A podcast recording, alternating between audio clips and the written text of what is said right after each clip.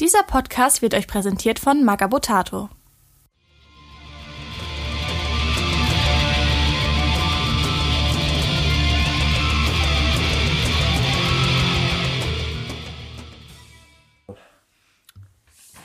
Deus lo vult.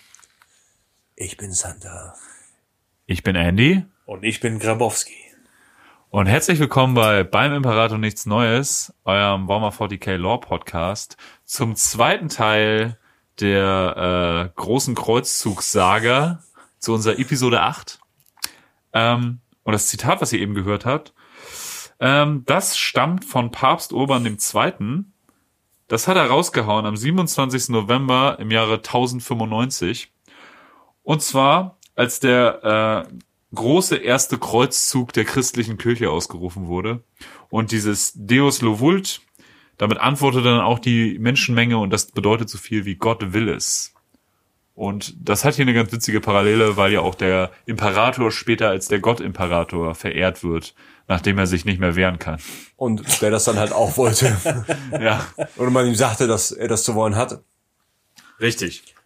Ähm, ja, willkommen zurück. Und wie wir letzte Folge schon angekündigt haben, wird das ein Zweiteiler. Wir haben letztes Mal die Astartes-Legion so ein bisschen vorgestellt, ein bisschen was dazu erzählt. Also ein bisschen ist Bisschen gut. ist Es gut, ja. sind nachher zwei Stunden geworden, aber ähm, so melden wir uns jetzt hier ganz frühlingsfrisch zurück mit dem zweiten Teil der großen Kreuzzugsfolge. Wo wir auch gleich so eine Parallel schlagen können zur Relativität der Zeit im Warhammer 40.000. Für euch sind zwei Wochen vergangen, für uns eine Minute. Für uns zwei Stunden, ehrlich gesagt. Irgendwann Ähm, so von einer Folge zur anderen. Ach so, ja, ähm, Sorry. ja, wir steigen gleich bei der nächsten Folge ein und ähm, wollen jetzt mal den Verlauf des großen Kreuzzugs so ein bisschen erklären. Und nachdem der äh, Imperator die, sag ich mal, die, die Erde vereinigt hatte, ging es eigentlich schon los Richtung Mond und Richtung Mars. Richtig? Ja, Richtung Mars. Er hat sich ähm, zum, zum Mars äh, begeben. Wir hatten ja schon in der, welche Folge war, war das die vierte, dritte Folge, vierte Folge, wo der, äh, ähm, Void Dragon. genau, Ja, das Void haben wir letzte Folge auch schon besprochen wieder. ah, stimmt. Aber letzte Folge, glaube ich, sogar ausführlicher besprochen als stimmt, davor. stimmt, letzte Woche, Leicht roter Faden, der sich durch Oder vorletzte Folge dann, oh Gott. Ja, das haben Ja. wir in Folge 6 besprochen mit dem Void Dragon. Also Also, genau, falls es euch Void Dragon jetzt gar nicht sagt, hört euch einfach nochmal Folge Fangen wir 6 mal von an. vorne an. Aber er hat ja schon, er hat ja schon äh, da in der Folge auf jeden Fall das, das, das Fundament dafür gebaut, dass er später zu einem späteren Zeitpunkt wiederkommen kann. Zur technophilen Bevölkerung des Mars. Ja, und frisch wie die Frühlingsgöttin bei der Holzkohlenernte hat er sich natürlich gedacht, er fliegt mal kurz vorbei. Ja, ist so. Und so war sein, also als erstes hat er den Mond quasi erobert, was ja quasi mit seiner äh, Fähigkeit wahrscheinlich ein relativer Klacks war. Und dann ging es auch schon Richtung Mars, dem nächsten Planeten im Sonnensystem. Das ist auch so ein bisschen doller. Ja, und äh, traf da, sag ich mal, auf nicht fruchtbaren Boden, aber fruchtbaren Boden. Richtig? Zwischenzeitlich war der Mars mal fruchtbar, hat Ja. ja. schon auch Ja. wieder kaputt gespielt gekriegt. Ist halt, äh, ja, da findet nicht so viel statt auf den ersten Blick, würde ich mal sagen. Es ist halt der rote Planet, äh, ja, und es ist auch garantiert zu der Zeit, wie äh, Big E da äh, das erste Mal den Fuß oder das zweite Mal den Fuß drauf setzt. Beziehungsweise, oder, oder was das erste Mal? Das erste Mal, dass er auf dem Mars war? Oder er das, hat das vorher zweite nur Mal den eigentlich? Voll. Er war bestimmt, sag ich mal, im Zuge des goldenen Zeitalters der Technologie. Schon mal kurz drüben war bei den bestimmt Nachbarn schon mit mal auf einer- dem Mars. So. Ja klar, Mit ja. einer Tasse Mehl um die Nachbarn. Der war bestimmt Ne? schon mal da. So. Wenn er, wenn er halt, wenn er ja so diese, diese, dieses prophezeiische Ding implantieren Ja. kann, dass er wiederkommt, dann muss er da gewesen Stimmt, er hat ja auch seinen äh, Keeper of the Dragon oder was hat er da Ja. ja eingesetzt, ne? Er war bestimmt ah, schon ja, mal da. ja, so. ja, ja, genau, genau. ein paar Mal, also, Haben wir jetzt vergessen, den, den Sinn und Zweck des großen Kreuzzugs zu besprechen? mh, Der Imperator hat halt vor, Haben wir. so, Haben wir. Verdammt. Zurück. Dreck. Zurück. der Imperator Also. will, will der Menschheit die Vorherrschaft über die Galaxis sichern, weil er weiß und der Meinung ist, dass die Menschheit die einzige Spezies ist, der es bestimmt ist, die Sterne zu regieren, zu beherrschen. Ähm, und so fängt er halt mit dem Sol-System, also unserem Sonnensystem an. Und äh, sein Weg führt ihn über den Mond zum Mars. So. Er landet also auf dem Das, Mars. das ist sowieso die Generalprobe gewesen. Für alles, was danach kommt. Genau, ja. So, und ne? er hatte halt schon einen Plan, ne? Also deswegen auch diese technophile Bevölkerung des Mars, halt Maschinenkulte. Ähm, er braucht ja er die- braucht die, um die Sterne diese zu Base erobern. Deswegen hat er auch sehr viel Zugeständnis an deren Organisation. Richtig, Also, genau. Mars gehört auch nicht offiziell zum Imperium, sondern Genau. ist Alliierter vom Daraus, Imperium. Daraus seltsam. entstand auch dieser zweiköpfige Adler, die Aquila, das Symbol des Imperators. Vorher war der einköpfig, der Adler. Und in dem Moment, wo die Allianz mit dem Mars eingegangen waren, hatte dieser Adler zwei Köpfe. Das ist halt die eine Kopf steht für Terra, der andere steht für den Mars. Das auch Genau. offiziell im 30. Jahrtausend Religion betrifft. Genau. Der Imperator war halt sehr anti-Religion und so wollte er auch den großen Kreuzzug durchsetzen, weil er Religion auch immer als die Wurzel allen Übels gesehen hat. Mit der Erfahrung, die er gesammelt hat über die Jahre, ist das sicherlich verständlich. Ähm, aber der Mars war trotzdem legitimiert, weiter diesen Maschinenkult auszuüben und auch den Imperator als den sogenannten Omnissiah anzubeten. Und ähm, der Imperator ist halt auf Mars gelandet. Ich weiß nicht, Nils, willst du da jetzt einsteigen oder soll ich? Ja, nee, da würde ich ganz gerne einsteigen. Äh, Ich hatte, ich hatte eben schon eine ganz äh, granatengeile äh, Überleitung vermutet. Aber so wie ich die vorhin, also eben zerschmettert habe, hat das jetzt natürlich auch ganz gut funktioniert.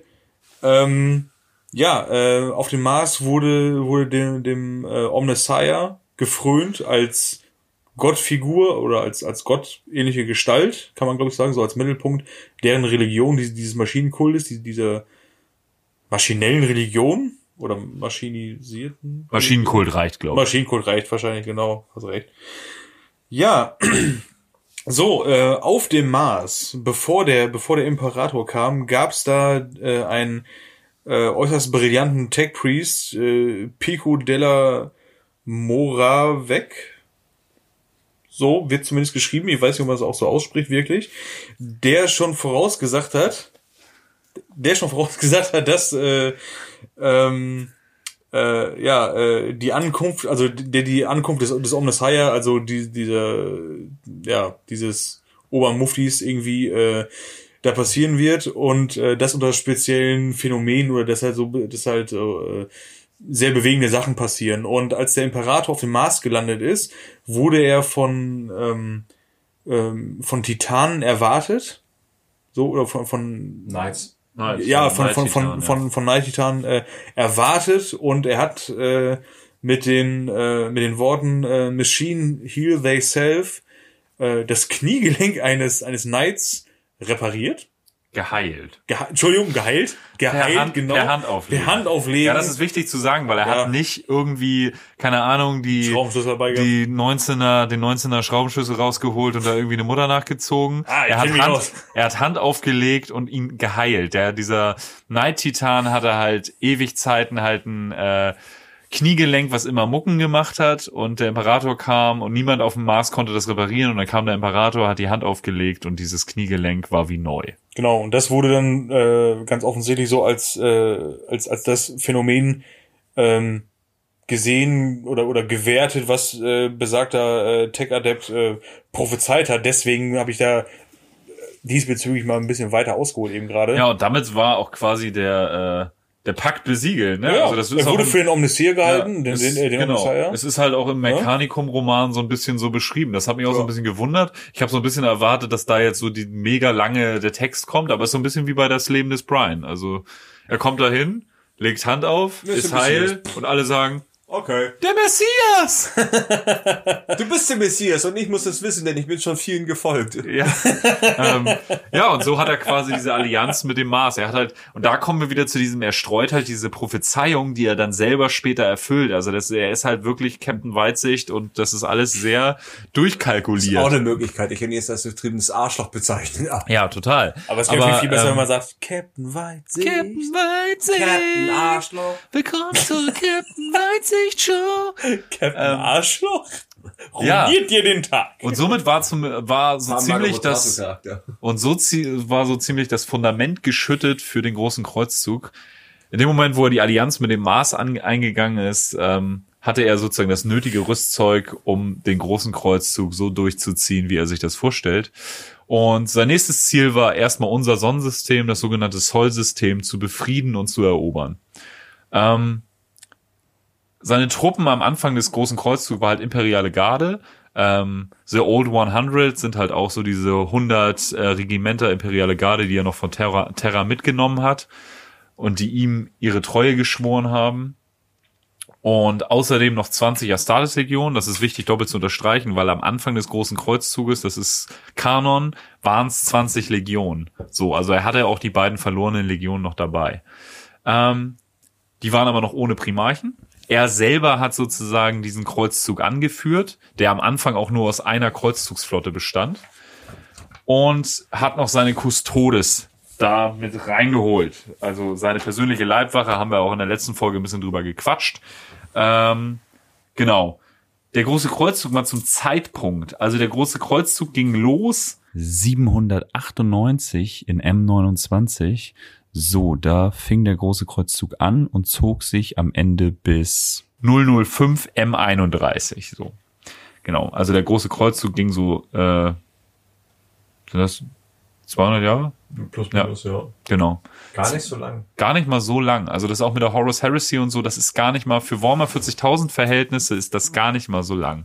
So, wenn man sich überlegt, dass dann irgendwie 10.000 Jahre so gar nicht mal so viel passiert ist und wenn man sich überlegt, was in den paar hundert Jahren passiert ist. Oder ein Dante 1100 Jahre rum, Blood Angel. Ja, genau. So, und äh, genau, so zog er also los und ähm, hat das Sol-System befriedet. Wichtig waren für ihn auf jeden Fall auch äh, Saturn und Jupiter waren die großen äh, Flottenhäfen Genau, am Ende. Ähm, da waren viele Xenos-Reiche, die das Sol-System äh, tyrannisiert haben und in äh, krassen äh, Diktaturverhältnissen beherrscht haben. Die hat er zerschlagen. Auch die wurden befriedet. Genau, rückstandslos beseitigt. Der hat diese Xenos-Völker wirklich ausgelöscht. Da bleibt nichts mehr von übrig. Also gnadenlos befriedet. da ist auch kein Spielraum für, ich mache jetzt hier mein eigenes Xenos-Volk und das ist Überlebende von den Xenos-Regimen im Sol-System. Nein, der. Imperator hat die komplett Wegbefriedet. wegbefriedet. Genau. Ähm, Ich finde einfach, das Wort befriedet so schön Ja. im Kon- Kontext von Warhammer 40.000 ist, wurde halt alles zu Tode befriedet. Ja, genau. Ähm, das ist halt so die Vorgehensweise.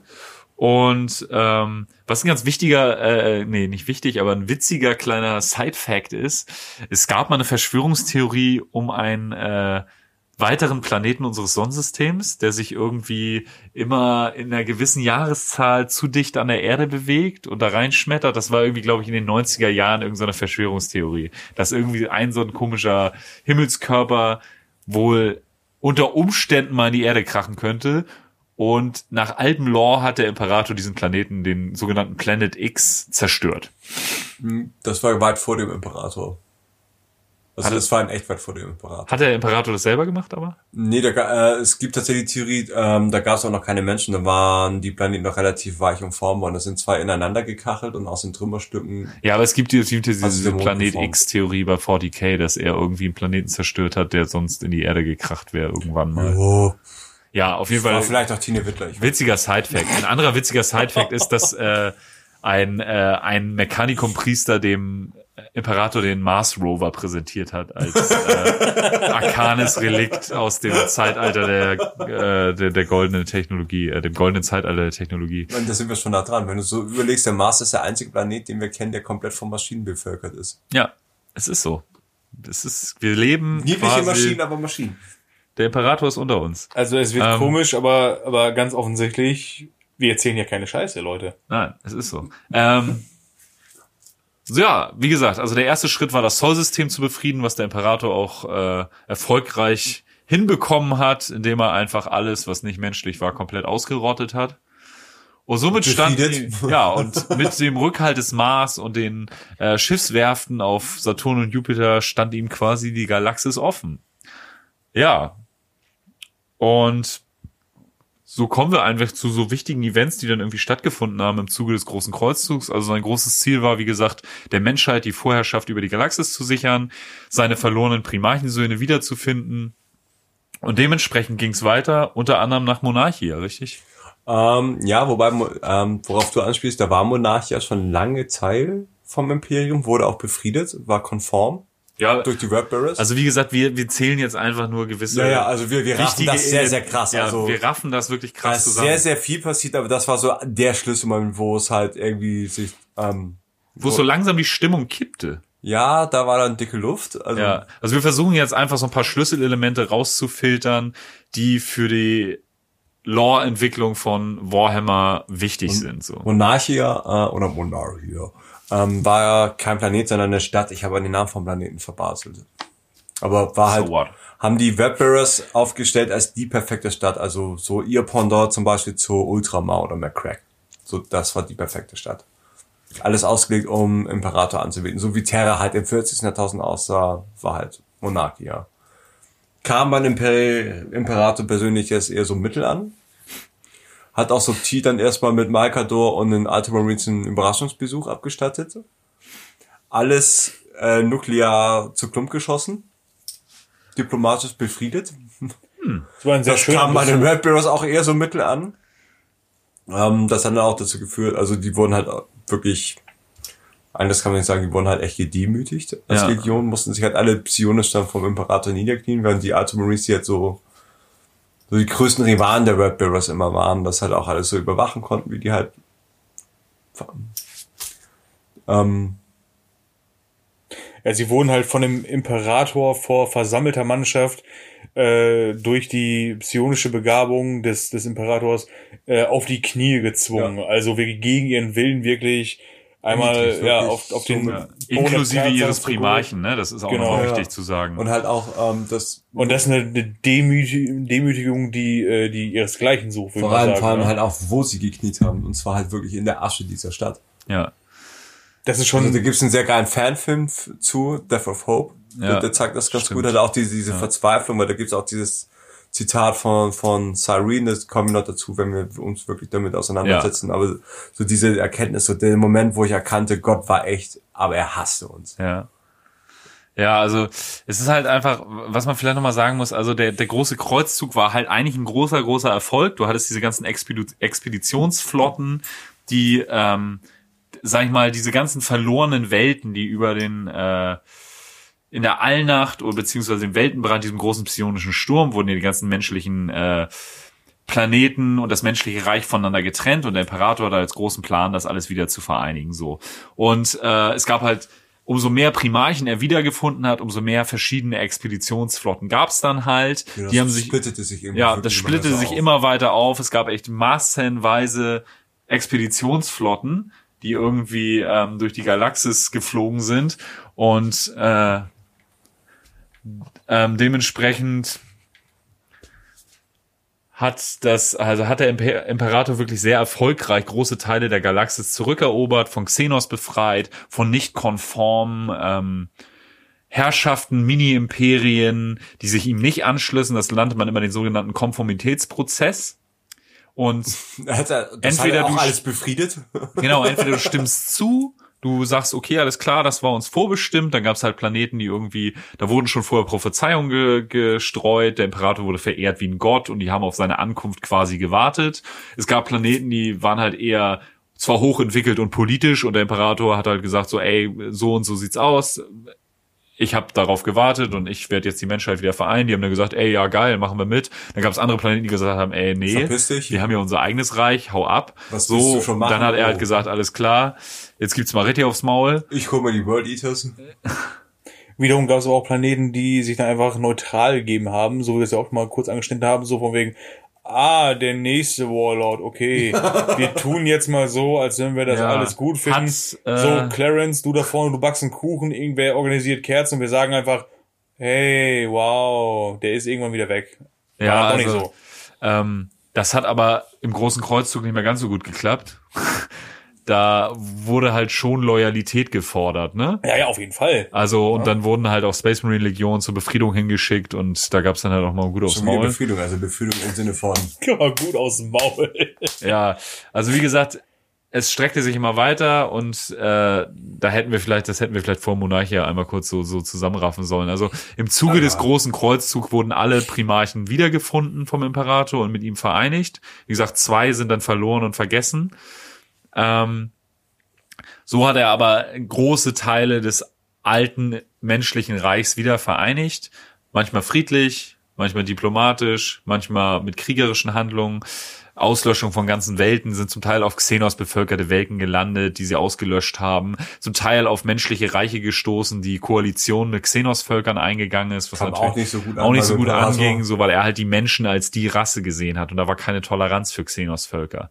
So und dementsprechend hat der Imperator durch den Imperator angeführt, dieser große Kreuzzug sozusagen die ganze Galaxis, also nicht die ganze Galaxis, aber große Teile des alten menschlichen Reichs wieder vereinigt. Irgendwie Welten gefunden, die hochentwickelt waren, Welten gefunden, die in so einer Art Steinzeit oder Mittelalter gefangen waren. So völlig unterschiedlich, aber der Imperator hat schon gute Arbeit geleistet, sag ich mal. So, und hat er halt seine ganzen Astartes-Legionen, die wir in der letzten Folge vorgestellt haben, hat er halt ähm, angeführt und die haben dieses menschliche Reich für ihn wieder vereinigt und zur Konformität teilweise gezwungen. Bis zu diesem einen Punkt halt. Ja, genau.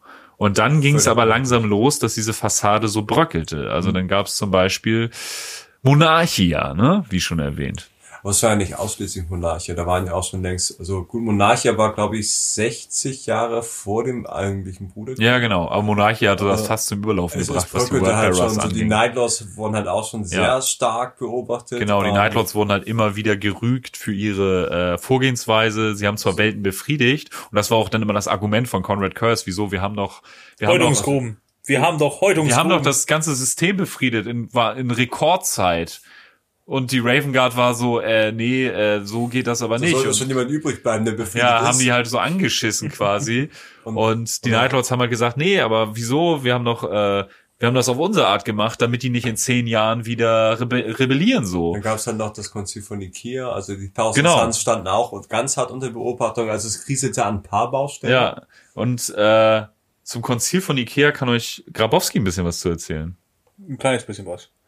Ja, das Konzil von Ikea, das war quasi eine, ein, eine große äh, Sitzung, sag ich mal so, äh, oder ein, ein, ein, großes Treffen, äh, in dem es äh, darum ging, ähm, äh, ja, Psioniker in, äh, also äh, imperiale Psioniker, so würde ich jetzt mal, glaube ich, so sagen, äh, weil Space Marines, äh, die Space Marine Orden, die gehört natürlich äh, mit zum Imperium, ist ja ganz klar, das haben wir jetzt ja gelernt.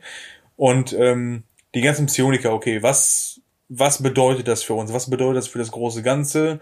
Äh, es ist natürlich was Schlechtes in Anführungszeichen, weil das sind ja alles Hexer und äh, äh, die nichts Gutes im, im Schilde führen. Das, die müssen natürlich irgendwie äh, im, im Zaum gehalten werden, beziehungsweise darf es am besten gar nicht, gar nicht dazu kommen, dass welche existieren. Ja, obwohl das natürlich auch wieder ein sehr ambivalentes Verhältnis zu diesem ganzen Kram braucht ist, weil die brauchen zum Beispiel Navigatoren, die streng genommen ja auch äh, Psioniker sind. Nö, nicht streng genommen. Das sind Psioniker. Sind Psioniker und die brauchen sie halt. Also es war immer ein Ja, ja. ambi- ambivalentes Verhältnis. Aber halt Nur der Imperator, Legion. der Imperator hat halt langsam gemerkt, okay, meine Legionen verselbstständigen sich so ein bisschen und machen so ein bisschen, was sie wollen.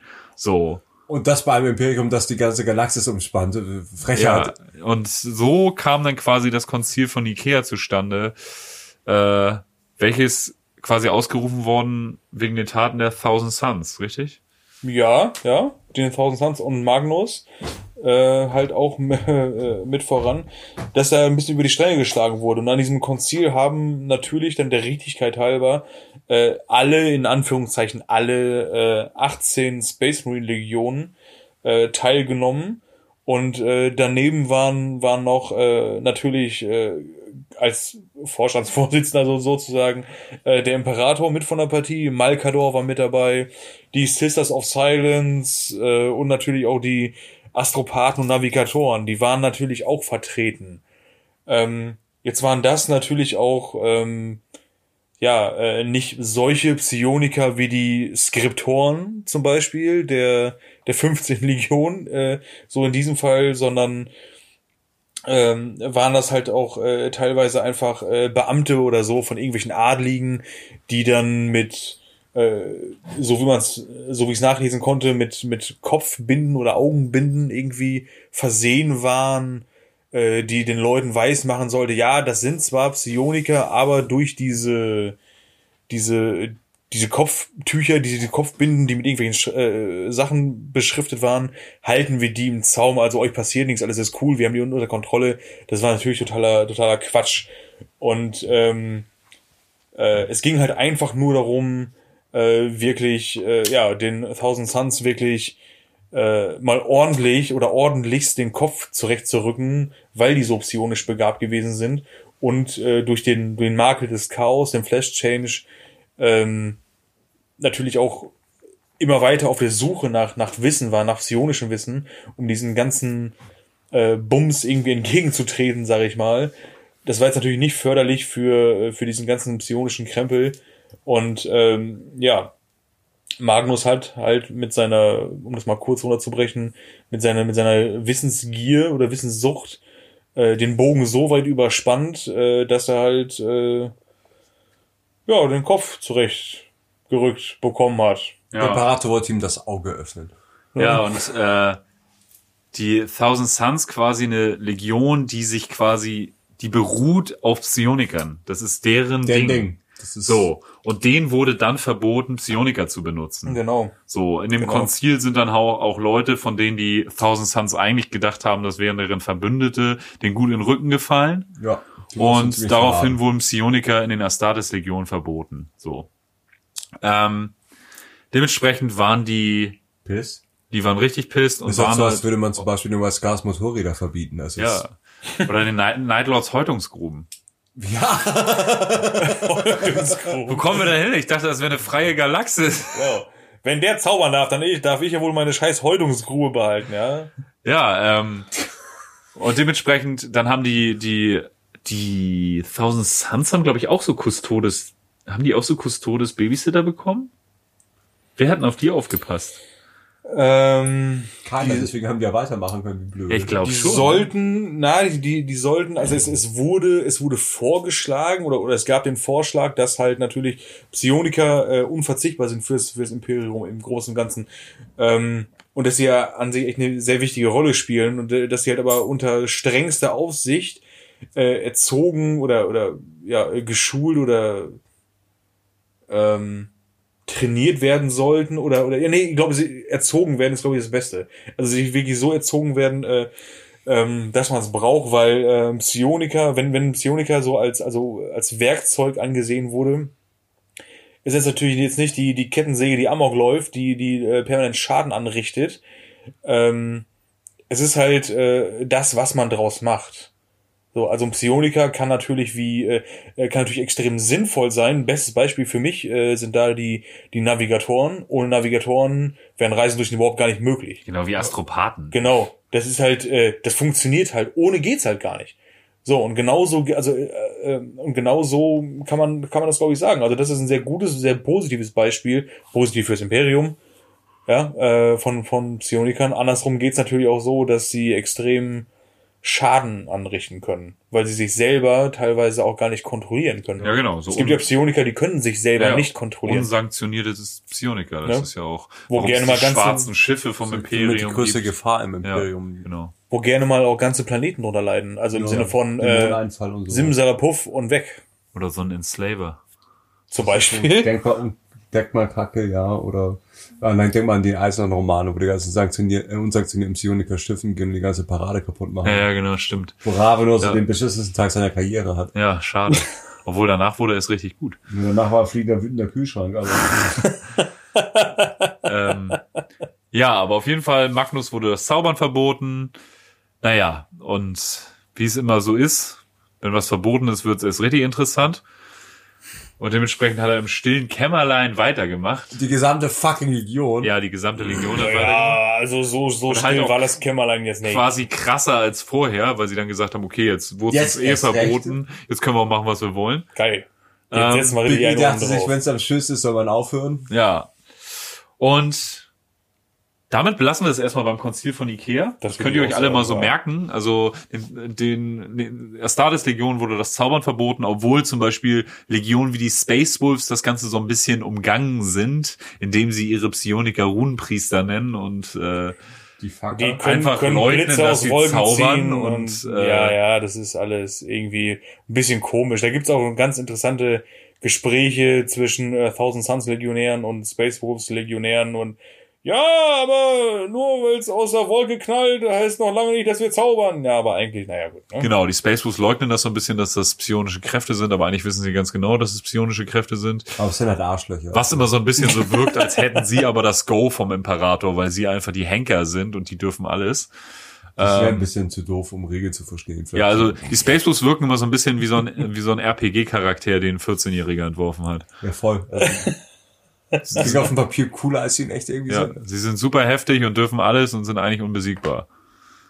Und permanent besoffen. Und permanent Ich besoffen. hab geile Bärte. Und bärtig und haben da Perlen drin und Ja. ganz geiler Runscheiß und ach, ich finde die einfach blöd.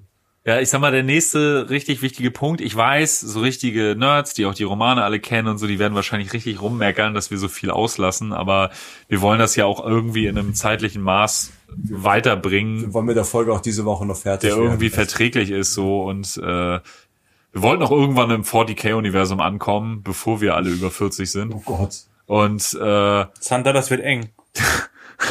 Das was sie, ah. Ah, und dementsprechend kommen wir mal direkt nach Ulanor. Und Ulanor ist in, sag ich mal, in den 30k-Roman ein wichtiger Name. Und im Ulanor-System oder im Ulanor-Sektor herrschen da richtig krasse Ork-Kriege. Da fällt ein krasser Ork-Walk ein, wo wahnsinnig viele Astartes-Legionen auch beteiligt sind an diesem Krieg.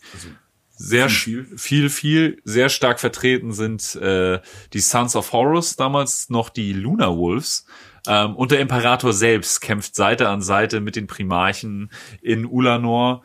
Und es gibt sogar einen Ork, der um ein Haar den Imperator erschlägt oder abknallt. Das ist nie so richtig äh, beschrieben, aber es war wohl haarscharf und der und Horus rettet ihn in dem Moment und rettet ihm das Leben, was immer so ein bisschen als der Grund gesehen wird, warum später das passiert, was passiert. Ähm, aber nach wirklich einem krassen, krassen Kampf und krassen Krieg gewinnen am Ende die imperialen Streitkräfte. Und zwar am Ende dank der Lunar Wolves, weil die Lunar Wolves sind sehr bekannt für eine Taktik, dass sie, sie nennen das immer der Schlange den Kopf abschlagen. Die sind halt sehr gezielt darauf, den Kommandostab des Feindes auszuschalten. Und so ist es so, dass äh, Horus Lupercal höchstpersönlich mit seinem, äh, mit seiner Kommandoeinheit, mit einem Drop-Pod, glaube ich sogar, Ja, genau. in das, der, der Orc Warboss von diesem ganzen Konflikt hat sein Hauptquartier in der Spitze von so einem Turm. Das ist der, ist der Turm von, von Ulanor. Das ist der, der Herrschersitz von Ur, ähm, Urlak Urk, der, der, der Warboss, der sie da verbarrikadiert, verschanzt hat und äh, Horus äh, marschiert halt äh, mit seiner ähm, Eliteeinheit der ersten Kompanie, der, den, den Terminatoren, also mit einer Eliteeinheit äh, in diesen Turm und äh, dann geht's richtig rund. Unter anderem ist Abaddon dabei, richtig? Ja, das ist ja der Captain der ersten. Ja, Ja, und das ist halt ziemlich cool. Also Abaddon ist halt ein Charakter, der einfach immer da ist. ziemlich geiler Charakter, wohlgemerkt. So, ja. Abaddon und Teil ist, seines Mornivals. Ja. Und das aber in Ja, der ja, Black später. Legion Folge. Und kein Ähm, Dämonenprinz. Und er ist kein Dämonenprinz. Aber Abaddon kriegt noch genug Platz in unserem Podcast. Und auch seine definitiv. coole Pr äh, Frisur kriegt natürlich Ja, eine ganze Menge auf Platz. jeden Fall. Zwischenzeitlich hat er auch mal eine Glatze, aber dazu an einem anderen Mal mehr. Ähm, auf jeden Fall, die rasseln mit ihrem Drop-Pod genau in das Hauptquartier dieses Ork-Bosses, killen ihn, schmeißen ihn da oben runter und so ist der Kopf der Schlange abgetrennt. Der Walk zerfällt. Ach, wenn er da einer aus dem Fenster geworfen wird, ist das okay. Wenn ich das bei Pen and Paper mache, ist das alles total durchgeknallt. Guck mal, das funktioniert, weil er Horus ist und er kann sich so eine ganze Menge erlauben. Wenn du in unserer Pen and Paper Runde kurz mal off Topic hier äh, als total durchgeknallter äh, Inquisitor äh, der Meinung bist, du musst da irgendjemand aus dem Fenster rauskomplimentieren, das ist eine ganz andere Geschichte. Das Der Erfolg hat mir recht gegeben. Nein. Das Gute hat sich durchgesetzt. Nein, nein, nein. Ja. Und wieder zurück. Und wieder zurück zum Thema. Ähm, wie gesagt, die schmeißen diesen Ork-Warboss aus diesem Turm raus, killen den. So, kurz vorher hat Horus noch dem Imperator das Leben gerettet. Und dann gibt's eine krasse Siegesparade. Der Walk da ist zerschlagen. Es waren Millionen von Orks. Den haben sie besiegt und das, der Ulanur-Sektor ist befriedet. Und zum immer? Erfolg dieses Kreuzzugs, ja, Ulanur wird später umbenannt in Armageddon Machen der das, das treffender Urlaub Name. Und äh, die Orks kommen wieder, wie Veteranen des Hobbys wissen. Armageddon war früher ein sehr wichtiger Konflikt bei Warhammer 40k, war immer wieder aufgegriffen, die drei Kriege um Armageddon. Ähm, jetzt inzwischen ist das nicht mehr so ein Mega-Thema, weil die Story ja endlich mal vorangetrieben wird, so. Aber früher war Armageddon immer das Ding. Also die, das war immer ein sehr präsenter Konflikt und ein sehr präsenter Beschissener Sektor. Ort, um Urlaub zu machen. Ganz genau. ja, Ulanor, später Armageddon. So. Ähm, Ulanor ist befriedet und der Imperator sagt, ey, voll geil, wir machen jetzt hier mal eine fette Siegesparade und lässt vom Mechanicum einen ganzen Kontinent planieren. Ja, stimmt. Das, oh Gott, das habe ich ja, das stand war auch in den ersten drei Romanen irgendwo Ja, ja, ja, Das hat genau. Es wird einfach mal eine Kontinent eine Parade alles Plan machen. Es wird einfach mal eine komplette kontinentgroße Fläche auf diesem äh, Hauptplaneten des Ulanor-Sektors planiert. Es werden halt Straßen angelegt, Kontinent umfassend. Merkt euch, wir haben auf den Deswegen, es- es XXXV werden- 17898 Parkplatz geparkt. Es, es, es werden Straßen angelegt. Wie Ja. gesagt, Kontinent umfassende, es werden Plätze angelegt und, Ja. und alles einfach, es wird alles hergerichtet, dass eine schöne Parade abgehalten 100 kann. Kilometer lange Paradezüge ziehen da lang. Der, diese, diese Kilometer breite Paradestraße gesäumt von den aufgespießten Orkschädeln. Also das sind ein paar, mindestens fünf. Genau. Mhm, mindestens fünf. Große, große Plateaus, wo die Primarchen sozusagen diese Siegesfeier beobachten. Da geht's richtig ab. Es ist richtig gute Laune.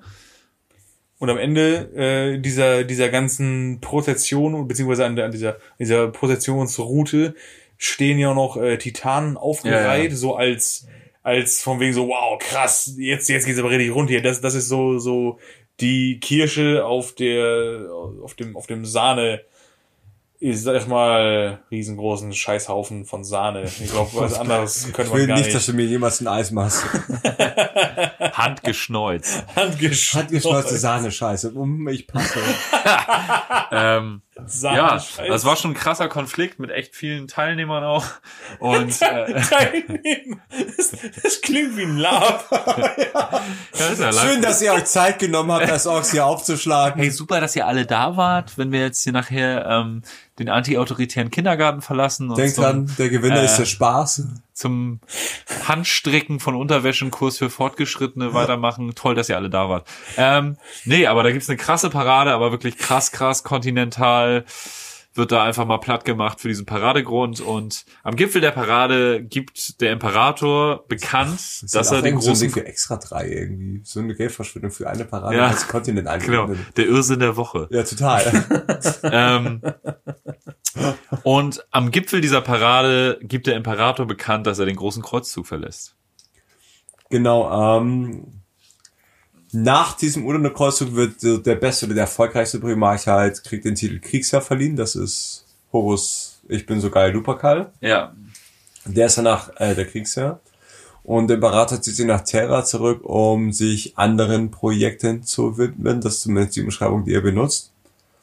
Ähm, er will wohl irgendwie der Menschheit ermöglichen, das der tausend Tore nutzen zu können, was so Warpreisen unfassbar einfacher und schneller machen genau, würde. das haben wir in der Warp-Folge, glaube ich, schon mal besprochen. Genau, aber weil halt Big E jetzt nicht der beste empathische Vater ist, was halt bei Monarch ja schon gezeigt hat oder Nikia gezeigt hat, hat er einfach gesagt, gar nicht gesagt, was er vorhat. Ja, Und diese Abwesenheit von der Vaterfigur halt bei Horus ziemlich viele Scheiben eingeschmissen hat. generell hat das bei vielen Primarchen Fragen aufgeworfen und auch bei Astartes-Kriegern, weil es einfach, der Imperator hat, diesen, hat einfach gesagt, ja geil, den Rest schafft ihr alleine. Horus, du Ich bist jetzt der Kriegsherr. Ich muss nach Terra, ich habe ein wichtiges Projekt. Und weg war er.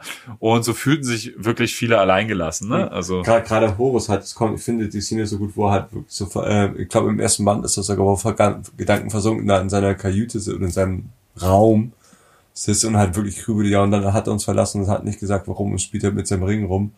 Und merkt dann auch, wie er sich damit abfacken muss, weil er halt als, also als Prim, als Primarch der, der, äh, Lunavus war er halt Krieger und auf einmal ist er Kriegsmeister ja, und muss sich halt auch mit Arsch Bürokratie rumärgern, was ihn halt richtig nervt. das stimmt. Und was ihn richtig abfuckt, weil er andauernd Re äh, Antwort und Rede stehen muss von Leuten, die ihm egal sind. Ja, Und da hast du recht. das hat ziemlich viel kaputt gemacht. Also es gab ja noch so damals so intern bei den Brüdern so, wurde halt immer so ge, äh, ge- äh, gewetteifert, wer so der Beste wäre. Und es gab damals ja schon so die Idee, dass halt vielleicht Ferus Manus eine bessere Wahl gewesen wäre, Ja, wenn er besonder agiert hätte und damit besser zurechtgekommen wäre oder ja rational vor allen Dingen. Ne? Also, rational. Also, dass zum Beispiel Gilliman oder Lehman Rusty halt da auch so ihre, ihren Hut in den Ring geworfen hatten, da zu ungeeignet gewesen wären, aber Ferus Manus galt so, der hätte es halt definitiv gemacht oder Ja. Rogel Dawn. Oder Conrad Curse. Conrad Curse, ja. Dann wäre auf jeden halt- Fall Ruhe im Karton. Dann wäre es halt ein riesen Fickfest geworden, wo überall Gedärme an den Wänden hängen, aber, Aber hey, befriedet, aber befriedet. Alle haben Angst, gehen nicht mehr aus dem Haus, nur noch alle verlieren. Und jeder kriegt seine eigene Häutungsgrube. yeah. Häutungsgrube 2000. Blutgott Korn wacht auf, weil er Angst hat, dass Rogel Dawn sich unter sein Bett, äh, weil, er Angst hat, dass, dass, dass Conrad Curse sich unter sein Bett versteckt. Das wäre ein Fest geworden. Vielleicht kommt irgendwann mal so Al Al Alternate Reality raus. Vielleicht, wenn sie das alles mal verfilmen, vielleicht schlagen die einfach neue Wege an. Machen das wie bei Game of Thrones, dass so ganz andere Sachen passieren als in den Romanen. Oh, bitte nicht. Und äh, dass einfach jemand anders Kriegsherr wird. Und das, das wäre witzig. Ähm, Malkador. vor allen Dingen wäre das dann so ausgekoppelt aus dem Tabletop und aus dem offiziellen Lore, was ich wahrscheinlich gar nicht so schlecht fände, weil man sich dann nicht an so kleinen Ungereimtheiten so auf... Doch, das ist die Warhammer Community, die wird sich an einen Die aufreiben. reibt sich auf jeden Fall auf. Deswegen gibt's auch bis heute noch keinen geilen Film. Ähm, Ja, das stimmt. Nee, aber ähm, Horus Lupercal wird zum Kriegsherrn ernannt und kann den Bums ab dem Moment dann alleine führen. Ob man will Und oder nicht. so dreht sich, sag ich mal, der Wirbel immer weiter. Und dann kommen wir eigentlich auch schon zurück zu Magnus, oder? Weil, also, jetzt wird der Übergang, sag ich mal, zum großen Bruderkrieg langsam fließend. Offiziell sind wir immer noch im großen Kreuzzug. Die Legionen machen jetzt unter einem anderen Kommando, sag ich mal, weiter und nehmen weiter das alte menschliche Reich weiter ein und befrieden Planeten, zwingen sie zur Konformität zum Teil.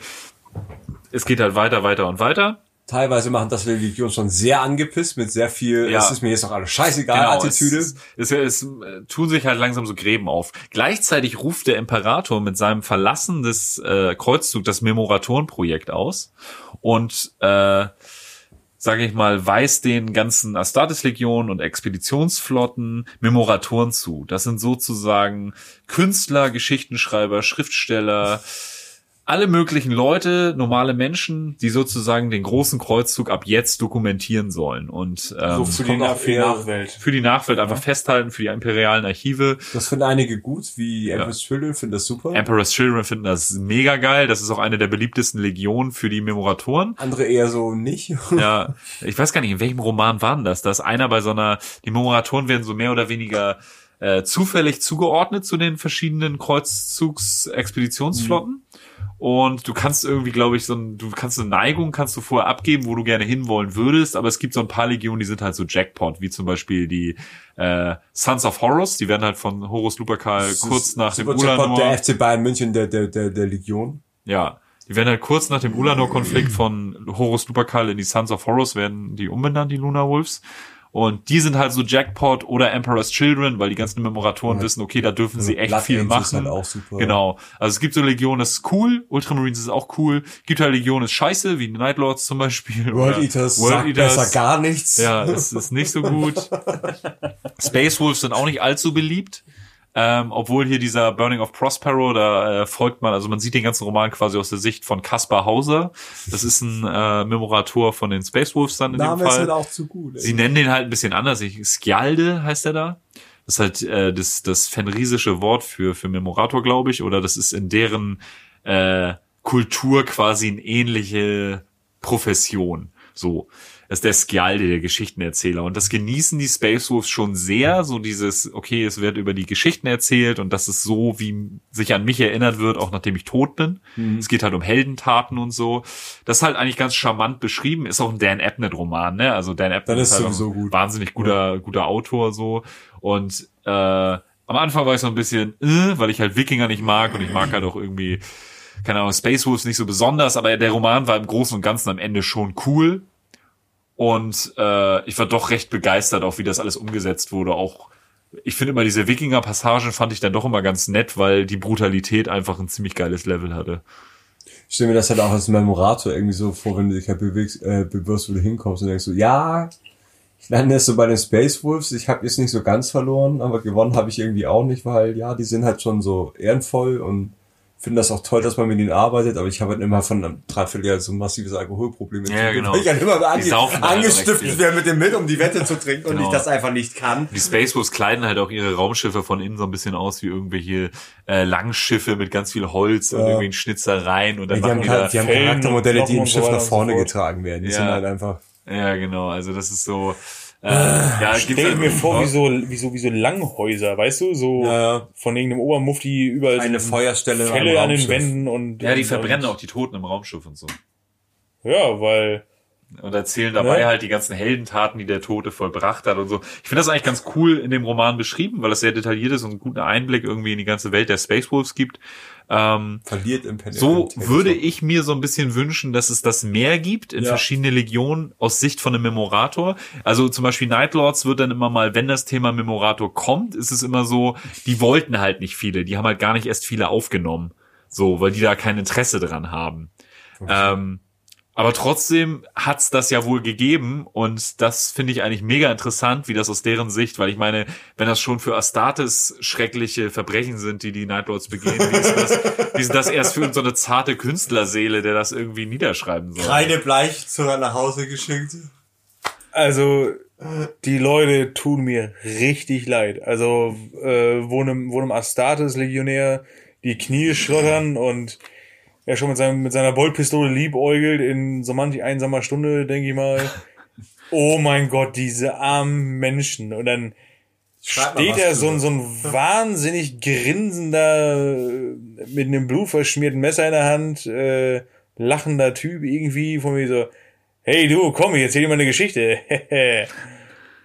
Ich stell mir, ich stell mir gerade eigentlich vor, wie so ein zitternder As äh, äh, äh, äh, Memorator Conrad Curse ein Interview stellt. Ja, genau. Also Conrad Curse, was ist denn deine Motivation? Und Conrad Curse mit so einem Häutungsgruben, Häutungsgruben, nur Häutungsgruben. Die Conrad Curse mit so einem Cave voll Blut. Satan. ja. genau, safe. ja, hört euch einfach äh, Mayhem Live in Leipzig 91 an. Das ist dann ungefähr Eine das, Schlacht der, der, der, Ja. der, der, der, der was dabei rauskommt. Ähm, Live-Mitschnitt.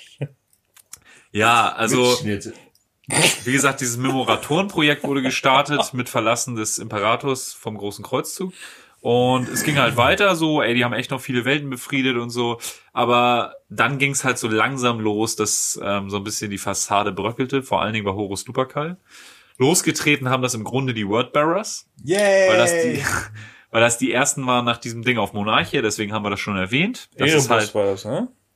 ja. und, und Cor Ferron aber auch. ja, die haben, Ja, ja, haben aber, aber die, die beiden so hauptsächlich, also. Die haben sehr viel Einfluss auf, auf Laura. Ja, aber den Warp, sag ich mal, haben, hat nachher eigentlich Argel Thal da reingebracht mit seiner Truppe. Das waren ja die, die dann als Expedition in den Warp geschickt wurden, weil die, die Wordbearers waren die ersten, die gesagt haben, ey, der Warp ist mehr als nur ein einfaches Mittel zum Reisen. Das hat halt der Imperator auch immer viel unter Verschluss gehalten. Der hat einfach gesagt, alles ist Wissenschaft. Den Warp benutzen wir zum Reisen und für Nachrichten. Fragt nicht weiter. Da haben sich auch alle dran gehalten. Da ist nichts Verbotenes, guck nicht nach. War immer schon komisch. genau, guck War immer schon nach. komisch, dass Freddy Krüger neben dir lag, wenn du durch den Warp geflogen bist und geträumt Oder hast. die aber- Wände geblutet haben. ja, aber so what? passiert Ähm, halt in der wissenschaftlichen Welt. Genau. Das ist halt ganz normal. Und die Wordbearers waren dann die ersten, die gesagt haben, nach Monarchia haben sie so eine Art Custodes Babysitter bekommen, der auf die aufpassen sollte und das wurde halt gesagt, ey, ihr seid nicht effektiv genug mit eurer Glaubensscheiße, hört mal auf.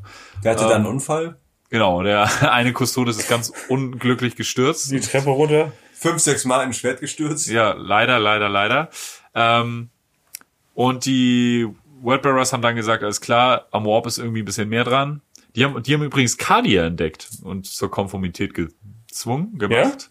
Ja, Das wusste ich gar nicht. die haben Oh. Cardia entdeckt. Ja, was heißt du Konformität gezwungen? Also das war Naja, so für den der Punkt, wo dann halt auch Lorga-Kontakt über äh, so eine zu dem Zeitpunkt schon zerfallene alte als Schnittstelle Kontakt zu den Göttern aufgenommen. Ja, total. Also, und da merkt man auch, auch wieder einen Dan Abnett-Roman mit den äh, violetten Augen der Kardianer, was auch schon in Eisenhorn vorkam. Das ist so geil. Was mich ist da noch so ein bisschen irritiert hat, aber dann merkst du halt, Cardia ist quasi aus der Feder von Dan Abnett. Ja.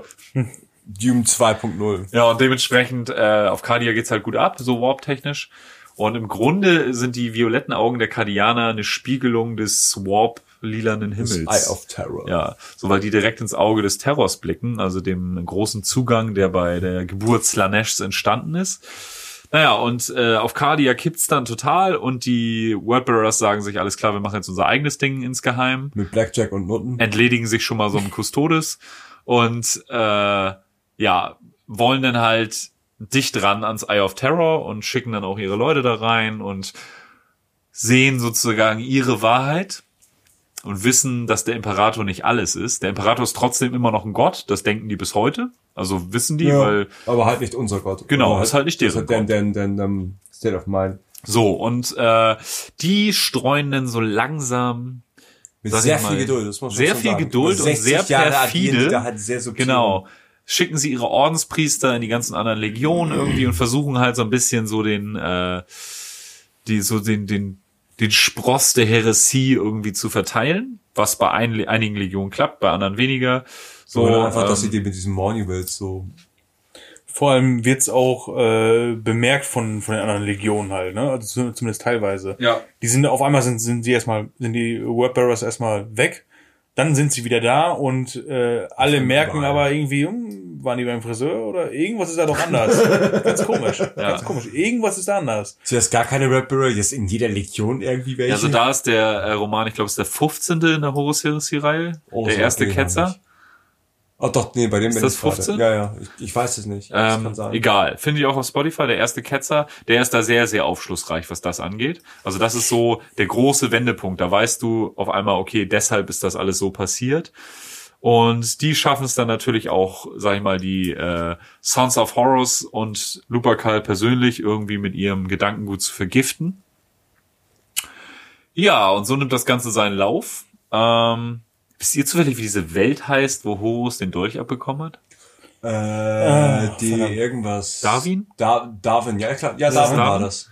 Ähm, das ist An Anatame. Ja, genau, da sind die Sons of Horus, also die, die Wordbearers klauen so einen Superdolch, so einen Ein Warp-Dolch. Bearer war das. Ein Wordbearer, Das schwarze. Schaf. Ja.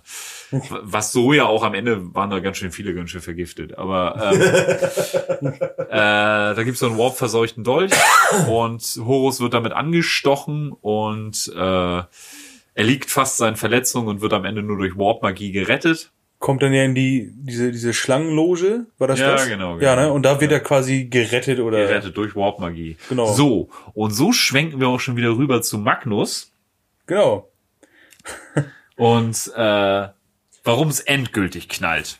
Papa, Papa, noch- ich muss dich warnen. Reiß alle Regale rum beim Reinkommen. Wir sind noch quasi mittendrin in der im äh, großen Kreuzzug. Der Imperator sitzt auf Terror, forscht auf seinem geheimen Projekt, denkt, alles klar, mein Lieblingssohn macht das schon, alles ist Zucker. Papa, Papa, Papa. Genau, alle, alles In ist paar, Zucker, in ein paar. Jahrzehnten haben wir ja alles befriedet. Ich habe das geile Webway-Projekt fertig.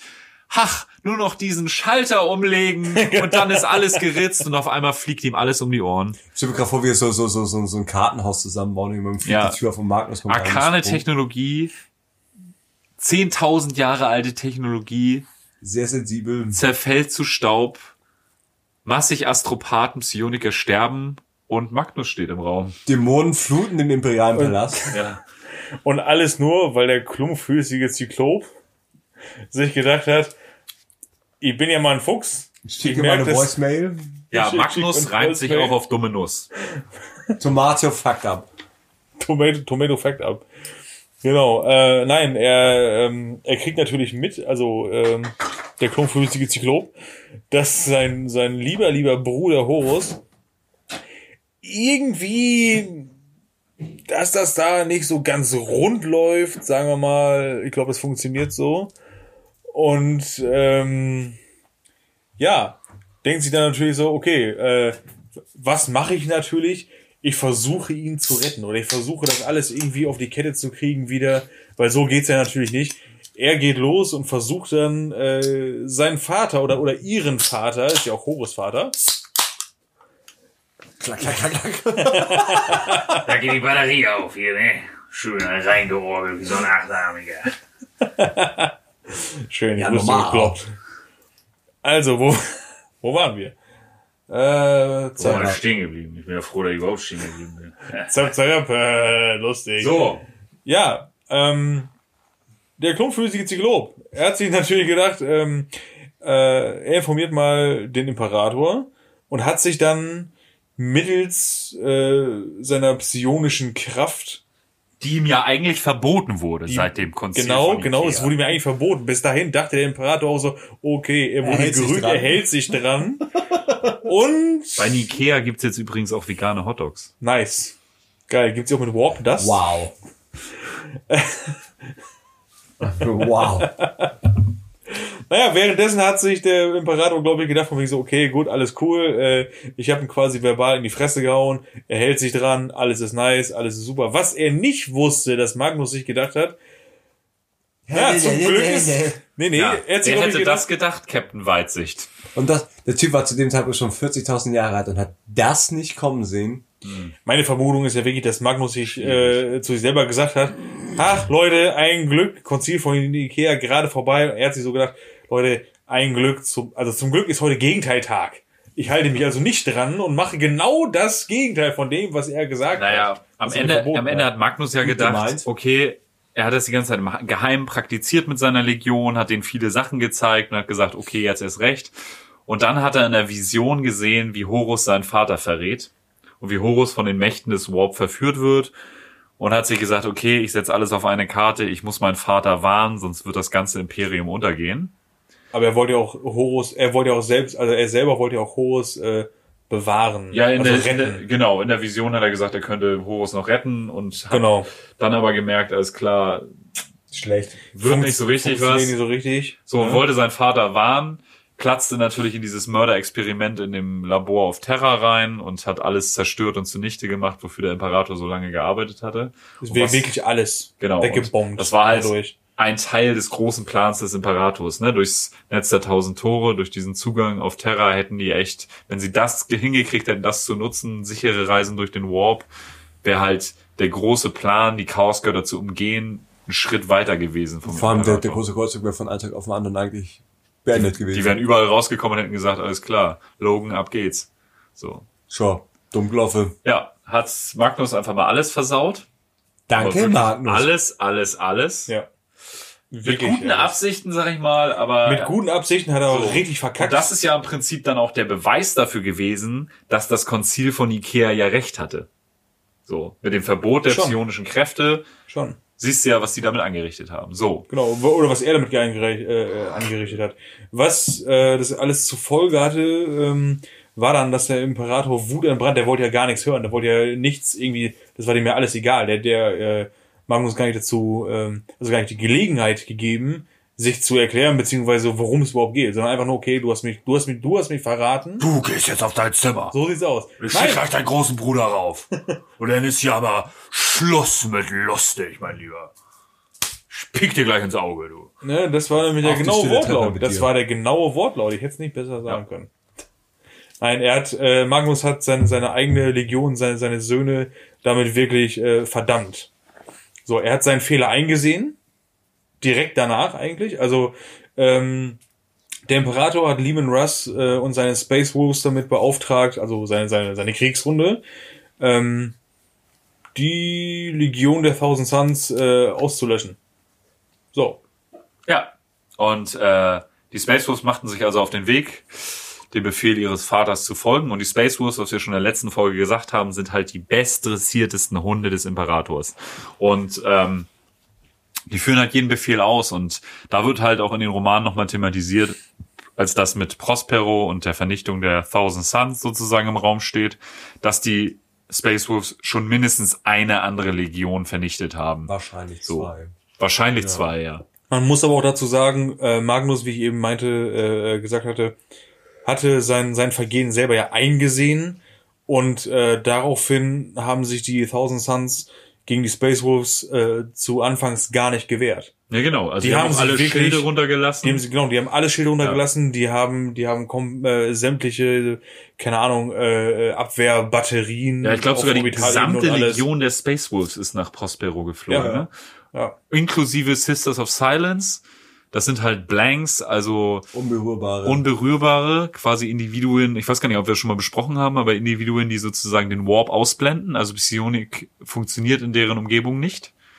Und äh, das sind halt dazu sind es halt auch noch krass trainierte Assassinen sozusagen.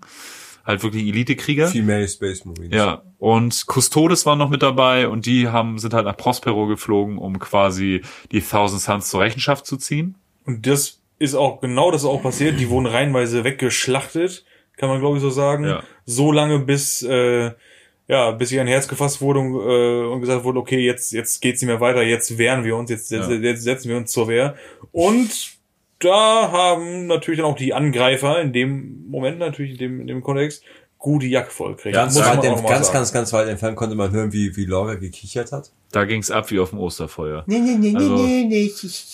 Ähm, da haben halt auch die Thousand Suns halt das entfesselt, was sie können. Ne? Also da ging es halt psionisch richtig zur Sache. Sie haben sie halt nicht mehr gewehrt, sie haben sie halt Genau. nicht mehr unterdrückt, sie haben sie einfach losgelassen. Das wird auch später in, in, äh, in den Ariman-Romanen, in der Romanreihe äh, sehr gut beschrieben, dass er wirklich die ganze Zeit äh, sich selber runterdrückt, beziehungsweise sich, sich selber im Zaum Hemmt. halten muss, seine, seine eigene Macht, also den, den Warp oder, oder das, äh, das, das, die, die Kräfte des Warp in sich. Bis zu diesem Punkt, wo einfach dann der, der, der, der Todmannschalter umgelegt wird und dann gesagt wird, weißt du was, scheißegal, ich lasse jetzt alles los und jetzt bricht einfach mal das Chaos über euch herein. Ja. Und das haben genau das haben die Thousand Suns gemacht und deswegen ist auch einer der, einer der Punkte, weshalb ich die so interessant finde, weil die sind eigentlich- eigentlich extrem mächtig. Keine Beute. Nö, im Prinzip nicht, aber die haben ja auch diese besonderen Bolter, ne? Also die haben ja, es war in früheren Editionen hatten die die äh, Rubric Marines, wie sie jetzt heißen, Genau. hatten halt noch so besondere Superbolter. Inferno-Bolter sind das. Inferno-Bolter, Ja, genau. aber eigentlich bräuchten sie keine Waffen, weil Die schießen halt also Warp, also das, das, also, also Warp-Energie. Ja, quasi. geil. Oh, die hießen in der dritten Edition K-Bolter und waren Ja, K-Bolter, genau. Waren das aber noch so ja. Dämonenwaffen. Ja. Der Dämonenprinz konnte damals auch einen Bolter haben. Ja. Ziemlich cool. So ein Die Riesenballer. sehen auch, muss man kurz dazu sagen, äh, ähm, die sehen auch ein bisschen dämonisch aus, finde ich, die Bolter an sich, also jetzt die Modelle im Tabletop, die aktuellen, weil die auch noch irgendwie so, so, also dämonisch, ägyptisch, keine Ahnung, wie auch immer, weil die noch so Schnäbel dran haben Ja. und so weiter und so fort. Definitiv, ja. Und das sieht schon mehr nach einem, nach so einem Dämon in Waffenform aus, so ein bisschen, finde ich. Das stimmt. Ähm, ja, und somit gab es Prospero, ein Bruchteil der Thousand Suns sind dann noch geflohen. Die haben sich sozusagen auf einen anderen Planeten katapultiert am Gipfel dieser Schlacht. Der Planet der. Zauberer mit, Genau. Magnus. Damit belassen wir das erstmal. Ähm, genau, aber so war die Horus Heresy immer noch nicht ausgebrochen. Der Imperator dachte immer noch, okay, alles klar. Äh, Können wir noch retten? Nur ein bisschen Farbe Genau, die Thousand Suns habe ich verloren sozusagen. Ähm, aber so drehte sich das immer weiter.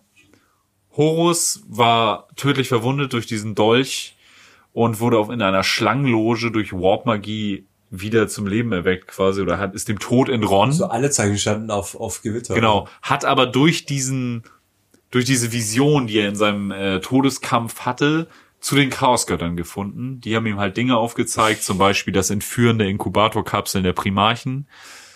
War halt auch, ich will mal wissen, was dem Imperator vorgegangen ist. Ja, okay, die Thousand Suns sind gerade am Auslöschen, aber das ist okay, das können wir noch retten. Okay, die Und er fragt sich nie nach dem Grund, warum Ariman, äh, warum Magnus das gemacht hat. Das finde ich am allerbesten. Hm, die Vampires, die Vampires reden nicht mehr mit mir und haben ihre Rüstung rot gefärbt und jetzt so ein Teufelfigur. Ach ja, und ich krieg hier irgendwelche Beschwerden über die Nightlords, dass sie da schon wieder einen ganzen Planeten aber sonst ist haben. okay, das können wir noch Ja. retten. Die Nightlaws sind Planet gerade am. Auslassen, Ja. aber sonst ist okay, das können wir noch Ja. retten. Die Nightlords sollten dann auch zur Rechenschaft gezogen werden. Und dann gab es auf einmal ein Notrufsignal aus dem Eastwarn-System. Äh, Dass bitte, bitte, bitte alle Space Marine Legionen hierher kommen sollen. In bestimmten Konstellationen. ja, Das ist interessant zu erwähnen, finde ich. Das genau. muss man nochmal dabei sagen. Das war ja nicht einfach so, alle treffen sich an einem Platz, sondern die und die gehen mal da spielen und die und die müssen da irgendwelche Orks abwehren. Die kommen dann halt nach. Genau, ne? Ganz genau. Ähm, Aber das ist was für ein Bruderkrieg. Genau, ich würde sagen, also es spitzt sich langsam zu. Horus hat zu den Chaosgöttern gefunden, unbewusst noch teilweise, hat aber einen Plan, möglichst viele von seinen Bruderlegionen mit auf seine Seite zu ziehen und sieht halt, der Imperator hat den großen Kreuzzug verlassen. In seinen Augen hat er somit ihn und seine Primarchenbrüder betrogen. Ähm, und immer mehr Astartes und auch Primarchen fragen sich, wo eigentlich ihr Platz ist, wenn der große Kreuzzug vorbei ist. Und da denken wir mal zurück an die Thunder Warriors, die das Ganze ja auch nicht ganz so glimpflich überstanden haben, nachdem ihr Zweck erfüllt war. Und so denken halt auch die Astartes, was ist eigentlich damals mit den Thunder Warriors passiert? Recht, und ja. äh, was machen wir eigentlich, wenn es keinen Krieg mehr gibt? Wir sind nun mal Krieger. Und ähm, so versucht Horus jetzt halt immer mehr von seinen Bruderprimarchen um sich zu scheren. Das Ganze gipfelt dann so ein bisschen in dem Aussortieren der illoyalen Kräfte in seiner Legion, in Fulgrims Legion, in Mortarions Legion und in Engrons Legion auf Eastwan 3, wo er sich so sagt, alles klar, ähm, wir sortieren jetzt mal ein bisschen das aus, was am Ende nicht unsere Ziele äh, mit sich nimmt, weil die Primarchen hat er auf jeden Fall schon auf seiner Seite gehabt. Nur in den Legionen, vor allen Dingen unter den Terranern, gab es auf jeden Fall äh, Kräfte, die eher dem Imperator loyal waren. Dazu aber in der nächsten Folge auf jeden Fall mehr. Ähm, und das Ende des großen Kreuzzugs war ganz offiziell dann äh, das Landungsfeldmassaker auf Istvan 5. Da offenbarte sich sozusagen der ganze Verrat für alle kollektiv, nicht nur für einzelne Kräfte in seinen Legionen, sondern für, sag ich mal, das ganze Imperium, beziehungsweise für die Astartes-Legion als allererstes. Da fielen ja die Masken. Genau, da fielen die Masken und da wurde dann klar, alles klar, das ist auch nicht mehr zu retten und das ist hier jetzt nicht irgendwie zu befrieden, jetzt ist Bürgerkrieg. Ja, und somit haben wir den großen Kreuzzug gar nicht abgeschlossen. Ähm, das war jetzt schon ein ziemlich dickes Ei mit zwei Folgen. Aber das richtig dicke Ei kommt als nächstes, weil dann sind wir bei der Horus Heresy angekommen. Ein so umfangreiches Machen wir Thema. auch in einer Folge rutschen wir das so durch. Ich hoffe, dass wir das in einer Folge hinkriegen, weil im Prinzip die, die Grundsachen kriegst du in einer Folge hin. Das, was Ja. uns jetzt so mega aufgehalten hat, waren halt tatsächlich die Astartes-Legion. Aber ähm, ja, Horus Heresy würde mich sehr freuen, wenn wir das irgendwie in ein, zwei Folgen schaffen. Zur Not splitten, wir- splitten wir die wieder, wie wir das jetzt gemacht haben, eigentlich ganz cool. Ähm, freut euch auf jeden Fall auf die nächste Folge, ähm, wenn es dann heißt, alles klar, jetzt gibt's richtig auf die Fresse. Jetzt geht's halt auch langsam los, jetzt werde ich auch selber so ein bisschen euphorisch, weil Ja, Geil, merkt man gar Bürgerkrieg. nicht. Das Jetzt- merkt man gar nicht. Das ist so, so ein leichtes Zucken. Man, jetzt man merkt ja. äh, passiert das Warhammer, warum wir alle, glaube ich, mit Warhammer angefangen haben. Also Es sei denn, du jetzt, spielst Sau, dann bist du halt ein schlechter Mensch. Aber sonst jetzt passiert halt genau das, was was geil ist. Geile, Bürgerkrieg. geile Männer, Männer in geilen, geilen Rüstungen. Und vor allem kommen die Nightlords endlich mal dazu, Leute zu häuten. Ganz genau. Ach ja, die Nightlords sollte man vielleicht noch kurz erwähnen. Die standen vor einer mega Rügel, quasi auch eine Auslöschung, munkelt man, kurz bevor das Bruderkriegsding jetzt losging. Ähm, sind dem Ganzen aber quasi entronnen, weil der Bruderkrieg losging. So, eigentlich ganz Glück gehabt. Glück gehabt. Ähm, weil die halt zu viel, zu viel böse Sachen gemacht haben. Und ähm, ja, damit kommen wir eigentlich zum Ende unserer Folge. Und wie das in jeder Folge jetzt der Fall ist, äh, würden wir gerne noch mal so Playlist ein bisschen erweitern, oder? Und ich habe gerade, ich hab, wo du es gerade gesagt hast, Glück gehabt. Ich habe jetzt, ich habe einen Song. Jetzt gerade ist er mir, ich habe, ich habe mich, Geil, ich ahne was. Ich ahne ich habe mich komplett umentschieden gerade. Okay, Oh nein, schon wieder Heino. Ja, Ähm, nein. ich würde gerne. Darf ich anfangen? Komm drauf an. Ich, ich fange mal an. Okay. Ähm, wir haben zwar schon Minenfeld-Song in der Playlist, ich würde Okay. aber gerne noch einen reinhauen. Und zwar, weil der ganze große Kreuzzug, ich meine, Kreuzzüge, guckt euch die Menschheitsgeschichte an, waren immer schon saugeile, menschenfreundliche Immer Ideen. super in die Idee. Super, super, ganz toll. Kreuzzüge haben Menschen immer schon sehr, sehr weit gebracht. Und Zumindest haben sie sie zusammengebracht. ist auch nicht so, dass es heute noch Konflikte auf der Erde gibt, die immer noch auf den Kreuzzügen und den Verbrechen, die damals ausgeübt wurden, basieren. Aber gut, ähm, weil das auch alles ein ganz tolles Abenteuer ist, würde ich gern von Minenfeld The Great Adventure nehmen. Noch an der Stelle muss man echt, wie, muss ich wieder erwähnen, grandiose Band. Tolle Band, Ganz, ganz tolle sehr Band. lebensbejahend okay. auf jeden Fall. Ähm, Santa, möchtest du? Ich hätte gerne, es ist auch wieder völlig kontextfrei, aber einfach, weil ich da gerade rauf und runter höre, äh, von Non. Äh, The Damn Chill of Life. Wow, Finde ich gut. finde ich gut, finde ich nice. Kenne ich jetzt nicht, aber höre ich mir an. Ist halt auch wieder so Schlagerkram. Oh, fuck. Ich hab's gewusst bei dem es ist, Titel. es ist Atmospheric Black Metal, ist Ja. glaube ich das Genre. Ja, Ist ja so wie Burzum nur in den Nazi-Kram. ah, sehr schön. ja, fand ich auch. Ähm, Vergleiche, die das Leben schreibt. Gra Wahnsinn. Grabischel, Ju. Gra Grabischel man nicht. Was hast du denn heute auf dem Tablett der Ich, musikalischen? ich hatte mir eben die ganze. Zeit, ich, hab, ich, ich verrate es nicht, weil vielleicht nehme ich das für die nächste Folge, aber ich hatte was komplett anderes auf dem Zettel. Was komplett anderes. So, und jetzt korrigiere mich, wenn ich falsch liege. Aber, wo du es eben gesagt hast mit Da haben wir wieder, wieder mal Glück gehabt. Oh, ich wusste es. Für die Salamanders freut Die Schwarzwälder Kirschtorten, Ja, ja, oder auch bekannt als KIZ mit anderen. das darf man doch nicht verraten, das ist, doch- das Ja, ist ein komm, Geheimnis. komm, bitte, ne? Das ist mit Eingeweihte. Da haben wir wieder mal Glück jetzt für die gehabt. Salamanders Schnie, Schnapp, Schnappi. So, den Titel nochmal, ohne dass Santa reinlabert. Da haben wir wieder mal Glück gehabt. Ja, schön. Aber wenn ihr euch das gebt, nie, bitte nicht nur in unserer Playlist, sondern seht zu, dass ihr euch irgendwie das Video reinzieht dazu. Ja, bitte. super witzig, das richtig ist gut. der Wahnsinn. Und das widme ich den Nightlords. Danke. Ja, sind echte Glückspilze. Sind einfach Aber- vom Schicksal aber- gesegnet. Die, Die haben halt wieder mal Glück gehabt, ne? ähm, ja. Ja, sehr schön. Haben wir unsere Playlist mal wieder um ein paar sehr äh, qualitativ hochwertige Songs erweitert. Und ähm, ja, schreibt uns gerne auf Instagram beim Imperator Podcast oder bei Facebook beim Imperator nichts Neues oder eine E-Mail einfach an beim Imperator@gmx.de. Wir freuen uns mega auf Feedback, auf irgendwie eure eigenen Sachen. Wir machen halt auch Spezialfolgen immer zu so Follower-Meilensteinen bei Instagram. Das nehmen wir mal so ein bisschen als Anlass. Und ähm, wenn euch das gefallen hat, folgt uns doch einfach bei Instagram, bei Facebook irgendwie. Folgt unserer Playlist auf Spotify, Sonic Blaster 40k. Wir haben schon acht Follower. Ich frage mich, was das für wahnsinnige Menschen sind. Das ist, Und drei davon sitzen. Sitzen so hinter dem Mikro so momentan. schlimm. also ich habe, ich weiß, drei davon sind wir. Aber was sind die anderen fünf? Was sind das Nee, für ich folge dir Leute? nicht. Ich, Oh Gott, dann sind es sechs. ja, sechs tut mir leid. Wahnsinnige ohne Musikgeschmack. Und ähm, gebt euch doch mal zu erkennen. Schreibt uns doch einfach mal, wenn, wenn ihr das seid.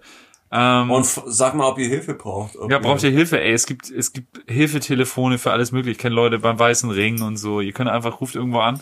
Gute Leute auch, machen einen guten Job. Okay, ich gebe zu, also ich habe noch drei weitere Fake-Profile. Also Ach so, okay, Ja. dann, dann klärt sich das auf. Aber meldet euch, sucht euch Hilfe, das ist wichtig. Heute kann man auch über vieles reden. Das ist eine tolle Zeit, in der wir leben, wo auch psychische Erkrankungen nicht mehr so ein Thema sind. Ähm, also so ein Tabuthema, sind natürlich Thema, was gut ist. Ähm, ganz genau. Und äh, so verabschieden wir uns eigentlich in diese Nacht. Es ist hier jetzt schon wieder Viertel nach null. Vor morgen. Ja, früher Morgen, gleich geht's wieder ab zur Arbeit. Ja, pünktlich zum Frühstück Ja. fangen wir wieder an. Und wie gesagt, wenn ihr uns eine Freude machen wollt, folgt uns auf Instagram, Facebook, was weiß ich. Ja, Bei und 200 Follower machen wir einen sexy Kalender. den sexy Kalender mit Schläuchen. Ähm, War es eigentlich bei Pinseln, aber nee, okay, mit Schläuchen. aber bei, bei sexy Kalender denke ich immer an so amerikanische Feuerwehren. Ja, ich weiß bei Pinseln, aber nee, ist okay. Okay. Schläuche, Pinsel, Musketen. Musketen. Geräte, ne? Ähm, okay, wir wünschen euch allen eine wunderschöne gute Nacht. Denkt, denkt einfach an unsere Geräte und dann äh, freuen wir uns aufs nächste Mal und wir hoffen, ihr habt ganz viel Spaß mit dieser Folge 8 gehabt, der zweiten, der großen Kreuzzugsfolge. Und Wir dann äh, schwingt die Pinsel, hört Podcasts und äh, führt ein gutes Leben. Gute Nacht. Und zum Glück bin ich jetzt schneller als Santa, benutzt ein Kondom. Du bist immer schneller als ich, das ist unser Problem. Geil! Erster.